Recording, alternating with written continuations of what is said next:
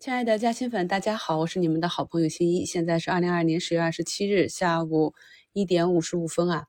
那么刚刚呢，科创板暴动了啊，中芯国际呢是暴拉了十个点。我在五评的置顶评论中也给大家贴了，像这样大跌回踩的日子啊，昨天高抛的仓位，今天呢我都如数低吸了回来。那么我们一直坚定看好的科创板呢，目前板指也是拉了一个。大 V 的直线啊，而且上升段的坡度呢，要比下降段的坡度陡很多啊。这就是我在五评里跟大家讲的，经历了底部这么多次的震荡，我们一定要摆脱散户思维啊，一定要牢牢的拿住底仓。因为呢，经过漫长的下跌、寻底、筑底的过程，在股价首次反弹的时候啊，很多朋友是充满了憧憬的。结果呢，在一次次的上涨、下跌啊，上涨回落。这样培养几次，很多散户朋友呢就会把底部的筹码，或者是赚一点卖出，或者是割肉就卖掉了。所以呢，越是进入筑底震荡的尾声，我们越是要谨慎。这也是呢，近期我一直在节目中跟大家讲的啊。我们在整个行情自底向上的阶段，如果想要做差价，尽量呢以正序啊、低吸高抛为主啊。那么如果是做反 T 呢？大部分朋友呢是没有这种纠错能力的，比如我们现在中药的小龙头银岭药业就五点七个亿封在了涨停上啊，相信呢今天又会有朋友卖飞了啊。接下来呢，我也会给咱们新米团的朋友出专项节目去讲一下，在整个上升过程中如何去把握日内的波动，以及短期卖飞了如何处理啊，一定要谨记啊，除非你有九成的把握，不然呢尽量不要追高。我还经常提到一点，就是在。底部的时候，我们一定要保持一个总仓位，因为呢，当市场向上运行的时候啊，上涨的过程拼的就是仓位。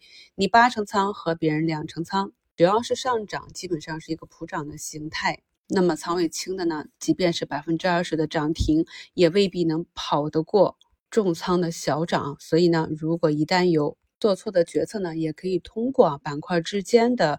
仓位调配啊，来进行弥补，耐心的等待风吹向你那一只。下午的时候啊，茅台又跳水了，这一次呢砸穿了一千四。其实呢，每一次啊，这个大家伙跌穿了一个整数关卡，都会顿一顿啊，市场呢也会有一些抄底的资金来看一下是否能有一个短期的博弈。而我们呢，不去碰这些重灾区，就以啊这些大指标作为。一个风向标观察是否可以在整数点位企稳啊？那么一旦这样的大家伙企稳，哪怕只是横盘震荡三天，都会给其他板块一个喘息上涨的机会。盘面上啊，前期的小龙头大港呢，又是再次去冲击涨停。通富微电呢，在一个涨停之后啊，横盘震荡了四天，非常强势的整理，今天呢就形成了一个均线的突破。新源股份呢，盘中上冲百分之八。我们中午点评过的寒武纪啊，尽管三季度业绩是亏损啊，这是预期内的。那么今天盘中也是走了一个高开回落啊，那么目前继续拉升，再创日内新高。这些呢都是颠覆了我们普通的啊常规看盘思路，也都是二零二二年留给我们的宝贵的看盘经验。这两周呢，有非常多的企业陆续的去披露三季度业绩。朋友们呢，在周末的时候可以做一下复盘笔记，比较一下这些业绩披露前后个股的走势、市场的反应，再去跟业绩的情况做一个对照表格啊，就会发现我们其实对行情是有很多误解的，而最真实的呢，往往是表现在个股的 K 线图上，而且呢，个股上涨下跌的周期呢，可能跟我们预想的也有一些差异啊。那么常年的累积这样的经验。就能帮助我们在看到相应的图形事件的时候，有一个更好的判断力。今天呢，除了 OK 镜砸的比较凶啊，其他的板块都是按照我们预期的方向发展啊。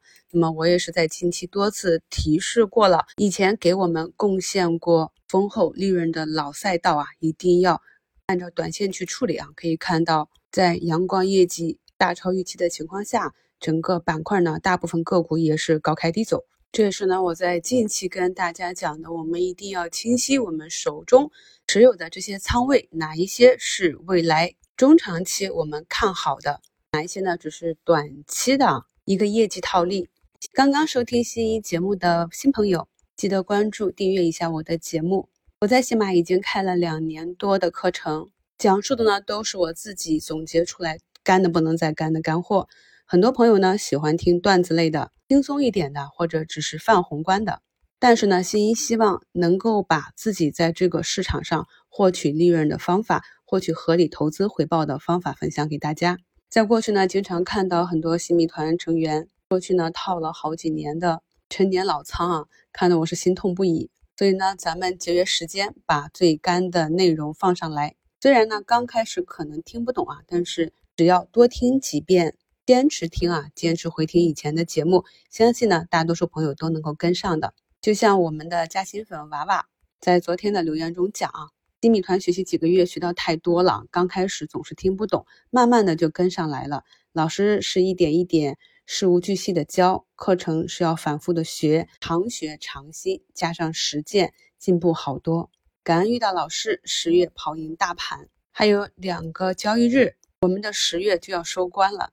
相信呢，有很多的朋友都取得了长足的进展。只要呢坚持了我们看好的这几个方向，账户呢应该是可以轻松跑赢大盘的。我们只要在大盘不好的时候降低仓位，减少回撤，亏的比别人少。当发现机会的时候重仓出击，跑赢市场。今天呢，上证虽然是一个回踩图啊，但是大多数的个股都是上涨的。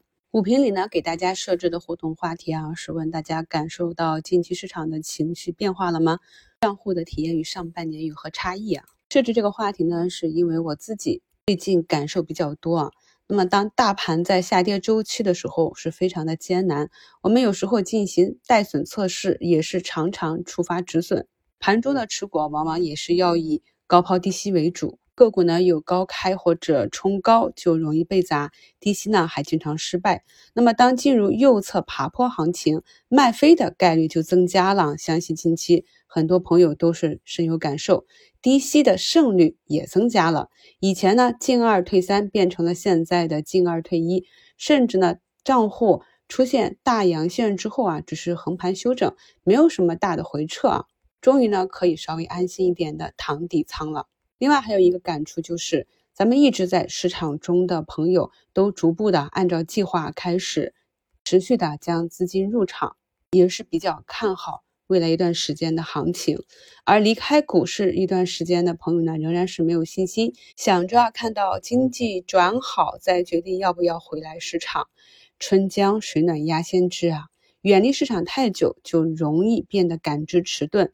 最好呢是时刻保持一定的仓位来感受这个市场。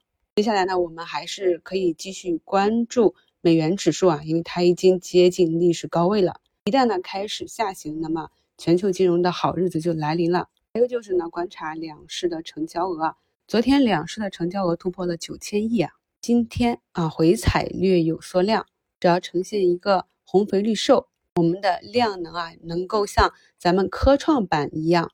温和的量价齐升，短期呢就不必担心啊，市场上大幅的回撤。如果今天科创收红，那么这个板块将是在节后走出一个四加六的阳线，还有半个多小时收盘，估计呢啊有些个股会有一定的回落。朋友们呢可以根据自己仓位的情况，有低吸的呢做一下部分的高抛，不会操作的朋友呢也可以啊耐心的等到趋势的结束。感谢收听，我是你们的好朋友新一。